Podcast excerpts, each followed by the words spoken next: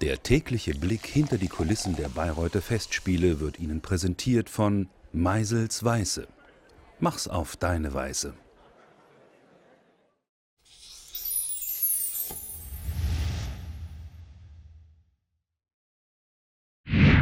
Es ist schade, dass morgen schon Freitag ist, weil eigentlich, eigentlich müsste man durcharbeiten.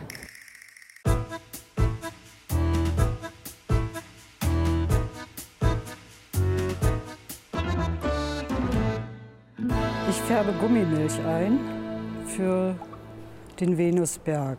Der Venusberg gehört zum Tannhäuser und die Venus äh, soll eigentlich den Tannhäuser verführen, obwohl er eigentlich eine große Liebe hat, aber äh, wie Männer halt so sind, es reizt eben noch etwas anderes.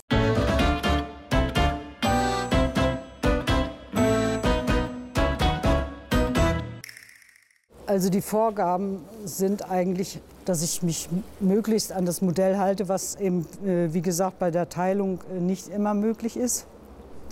Und dann, äh, dass es nicht nur von der Farbe dann später so einen fleischig roten Ton bekommt, sondern dass der Untergrund eben Schaumgummi ist, damit, wenn die Leute drüber laufen, dass es weich aussieht und dass sie so ein bisschen einsinken es muss ja auch ein bisschen was aushalten. Also äh, so viel ich weiß, wird ja nicht nur der Tannhäuser drauf rumlaufen und die Venus, sondern auch ein paar Statisten.